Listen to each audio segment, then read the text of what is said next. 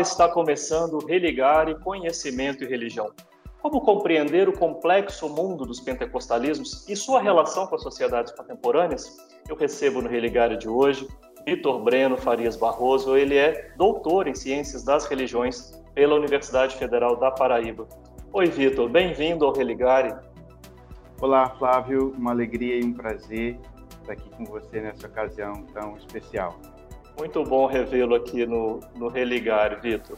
E você já se inscreveu no nosso canal no YouTube? Não perca tempo, procure por Religar e Conhecimento e Religião, inscreva-se no, no nosso canal e compartilhe o Religar nas suas redes sociais. Vitor, você fez um, um, um, caminho, né? A gente conversava sobre isso, né? Desde a especialização e o mestrado na PUC Minas em Ciência da Religião, concluiu em dezembro de 2020, a sua tese de doutorado na Universidade Federal da Paraíba, e no programa de Ciências das Religiões. E você vem pesquisando esse tema das modernidades religiosas. Né? O que, que a gente pode falar assim como o espírito das modernidades religiosas? O que seria isso? Né? Você vem dando, já tem uns 10 anos que você está dando volta nesse tema, né? Exatamente. Então, antes de tudo, mais uma vez, Flávio, obrigado pelo convite e a todos que nos ouvem. É uma alegria, uma satisfação voltar aqui ao Religare para poder compartilhar um pouco dos meus trabalhos, minhas pesquisas ah, nos últimos anos. Ah, bom, como você colocou, Flávio, é, na verdade, a problemática da modernidade religiosa é um objeto da minha pesquisa há pelo menos uh, 10 anos, né? desde o período da especialização, no ano de 2011, lá na PUC Minas, depois passando pelo mestrado e mesmo ao longo das disciplinas do doutorado, e agora um pouco mais recente, na conclusão da tese. Né? A minha grande pergunta ou interrogação de trabalho sempre foi compreender as especificidades e dinâmicas próprias da modernidade religiosa brasileira. E ao longo desse processo, ah, eu tive, então, o interesse de estudar comparativamente como é que as modernidades religiosas se comportam em contextos globais distintos, mas também como que cada religião, de modo particular, também interage com essa modernidade religiosa. E aí, a, partir de um conjunto de literaturas, a gente pode, na verdade, afirmar que, em vez de falarmos de uma modernidade religiosa, é mais apropriado, mais adequado nós utilizarmos a expressão modernidades religiosas múltiplas, porque na verdade a configuração, o modo pelo qual religiões e modernidades se articulam pelo globo e mesmo num mesmo contexto cultural, social, histórico, no mesmo país, se dão de modos variados e alternados. Né? Então, ah, nesse último caso, na última pesquisa que eu realizei, na pesquisa tese de doutorado, eu me propus a investigar, então, como é que os pentecostalismos, como uma das principais expressões religiosas ah, do cenário brasileiro, ah, se comportam, se articulam dentro disso que nós chamamos genericamente de modernidade religiosa ou de modernidade religiosa à brasileira. Né? Vitor, quando você fala sobre pentecostalismo, você está falando de um dos movimentos mais expressivos do cristianismo é, atual. Quais são os dados é, sobre o pentecostalismo que você levantou na sua pesquisa? Perfeito.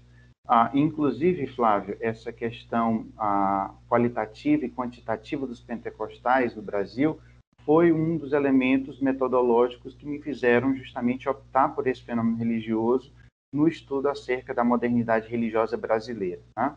Ah, sobretudo a partir da década de 50, a gente assiste, por um lado, né, o declínio acentuado do catolicismo, do protestantismo histórico, de alguns grupos étnicos né, que vêm de outros países, enfim, mas também a gente vê um crescimento exponencial das igrejas e das denominações pentecostais. E não apenas isso, né?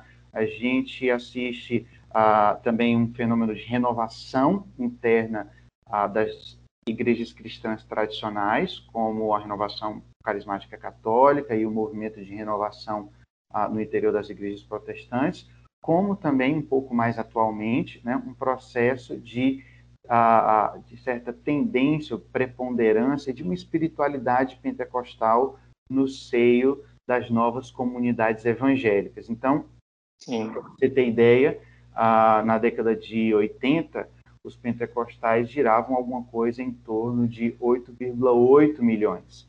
Já em 2010, os pentecostais se tornaram aproximadamente 25 milhões de pessoas, alguma coisa em torno também de 12,9% da população.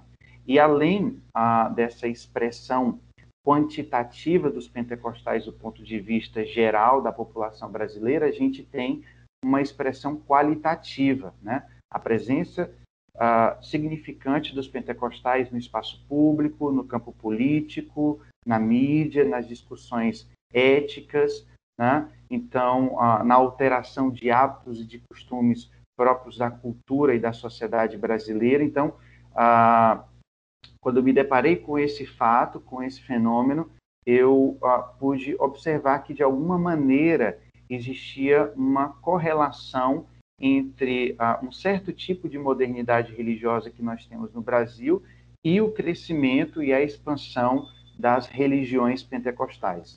Antes da gente seguir falando sobre essa relação né, do, dos pentecostalismos eh, e a sua relação com a modernidade, eu gostaria que você trouxesse alguns dados é, do crescimento dos pentecostalismos é, a, a, nível internacional. Interessante a, a sua questão, Flávio. Ah, quando a gente pega, por exemplo, os dados da Pew Research Center, né, que é um dos grandes institutos de pesquisa norte-americano, ah, uma pesquisa realizada no ano de 2011, a gente vai encontrar o número de alguma coisa em torno de meio bilhão de pentecostais e carismáticos no mundo. Né? Isso corresponderia a alguma coisa em torno também de 8,5% da população mundial e de quase 30% da população de cristãos no mundo. O que chama a atenção com relação a esses dados é o fato de que, ah, de alguma maneira, boa parte do reavivamento e da presença cristã no mundo moderno se deve ao lugar que os pentecostais ocupam, não apenas nos países periféricos do mundo, na América Latina, na África, mas também, sobretudo, na Ásia, na Oceania né, e na própria Europa. Né? Os pentecostais têm sido um fator de renovação, não só das igrejas cristãs, mas de a, da religião no mundo moderno de uma forma em geral, nesse contexto contemporâneo em que nós estamos vivendo. E dentro desse quadro global, né, o Brasil e a América Latina ocupam um lugar de proeminência. Né? Ah, especialmente o nosso país, ele tem sido responsável, para alguns estudiosos, para alguns ah, especialistas, como um grande centro irradiador não só dos pentecostalismos, mas também de um processo de renovação religiosa no contexto global a partir da transnacionalização ah, das nossas religiões para os outros continentes do mundo. Vitor, na relação entre pentecostalismos e mundo moderno, né? É, ele é antimoderno, ele é moderno, ele é pós-moderno. Bom, ajuda a gente também a entender esses termos, né? Sim. Ah, essa pergunta ela é um tanto quanto complexa, Flávio, por alguns aspectos básicos, certo?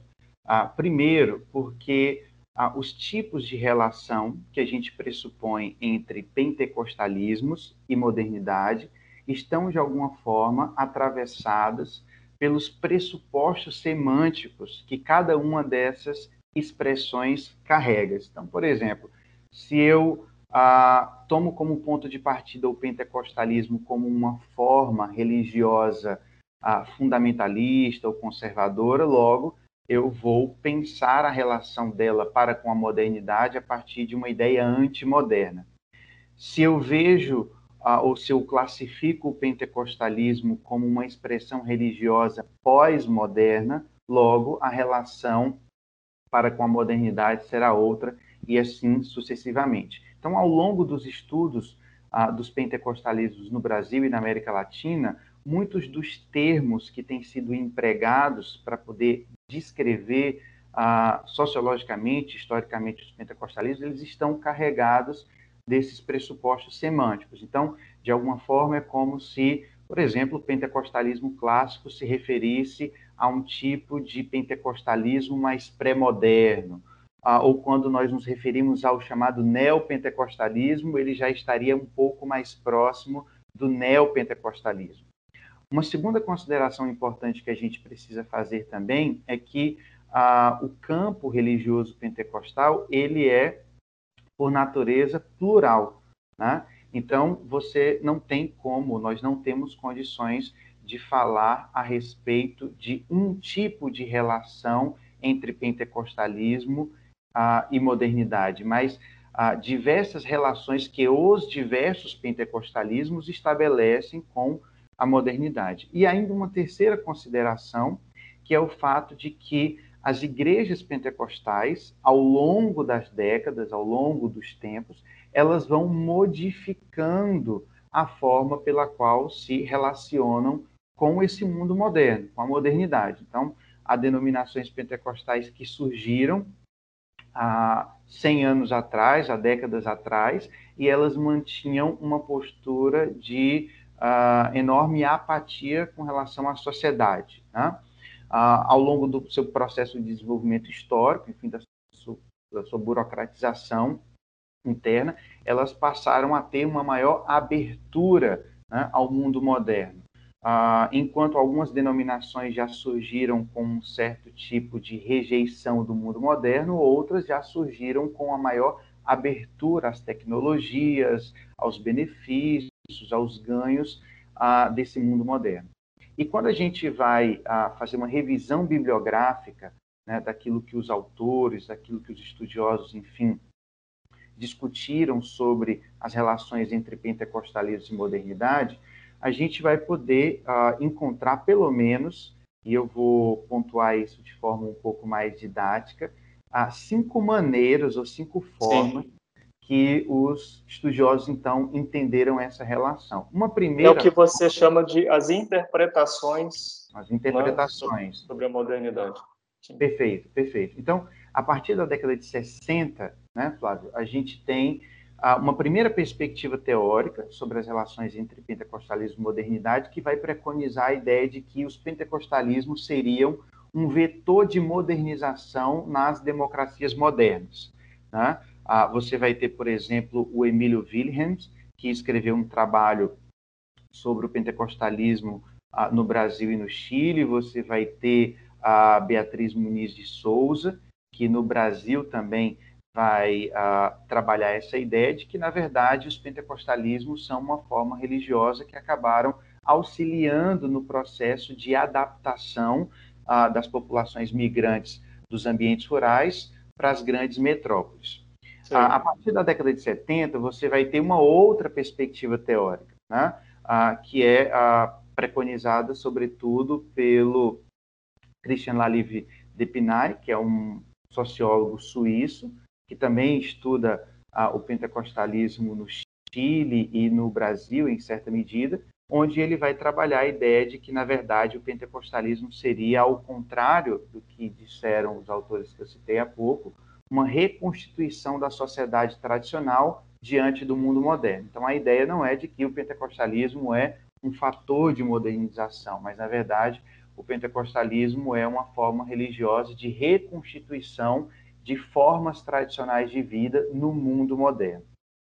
Ainda adiante, né, você vai ter a partir da década de 80, e especialmente com o padre sociólogo Francisco Cartacho Rolim, a ideia, é, mais numa perspectiva a, da luta de classes, né, a, a compreensão do pentecostalismo como um protesto reacionário diante da moderna sociedade capitalista. Então, ah, não é que o pentecostalismo fosse apenas um veículo ou uma forma de modernização, ou de que o pentecostalismo fosse um tipo de reconstituição da sociedade tradicional, mas de que alguma, de alguma forma o pentecostalismo ele se colocaria um pouco ah, ali de forma subalterna, né, a sociedade capitalista, industrial, que vai tomando forma no Brasil a, a partir da primeira metade ah, do século XX, mas que também a religiosidade pentecostal se expressaria como um tipo de protesto simbólico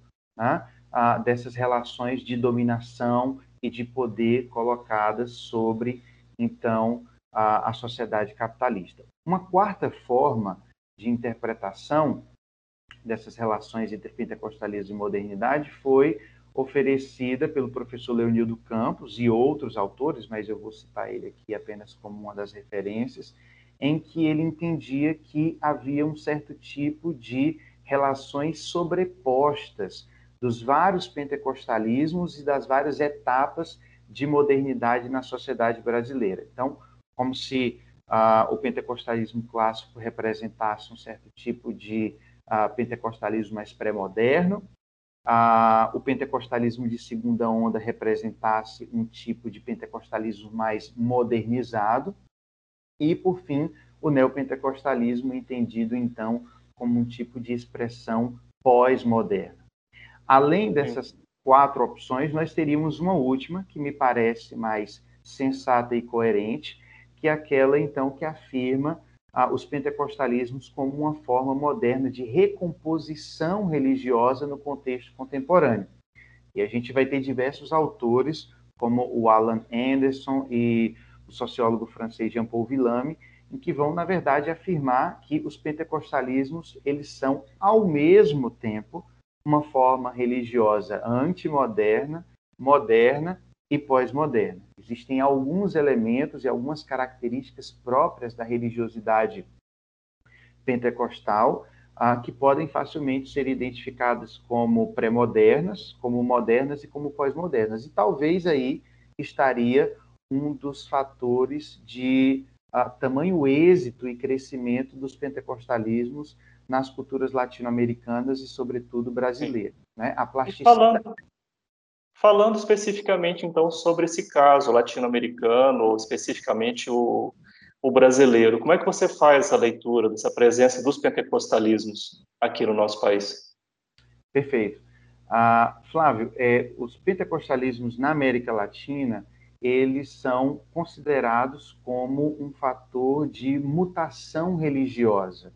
Né? Ao longo de mais de quatro séculos, a, a religião no contexto latino-americano ela se manteve um tanto quanto homogênea, uniforme, apesar da diversidade de expressões de outras religiosidades, espiritualidades, enfim, mas é com a chegada do pentecostalismo que se dá, sobretudo, uma mudança estrutural né, do cenário religioso na América Latina e, para ser mais específico, também no Brasil. Então, no Brasil, a chegada dos pentecostalismos implica, primeiro, a ruptura com o monopólio da hegemonia católica. Sim. A, segundo, implica também uma pluralização das ofertas religiosas dentro de um cenário mais diversificado. Terceiro, eu diria que há também uma implementação de um outro tipo de lógica religiosa não mais baseada na herança a, religiosa recebida a, da família, recebida dos antepassados, mas agora uma religião que se opta a partir da escolha pessoal.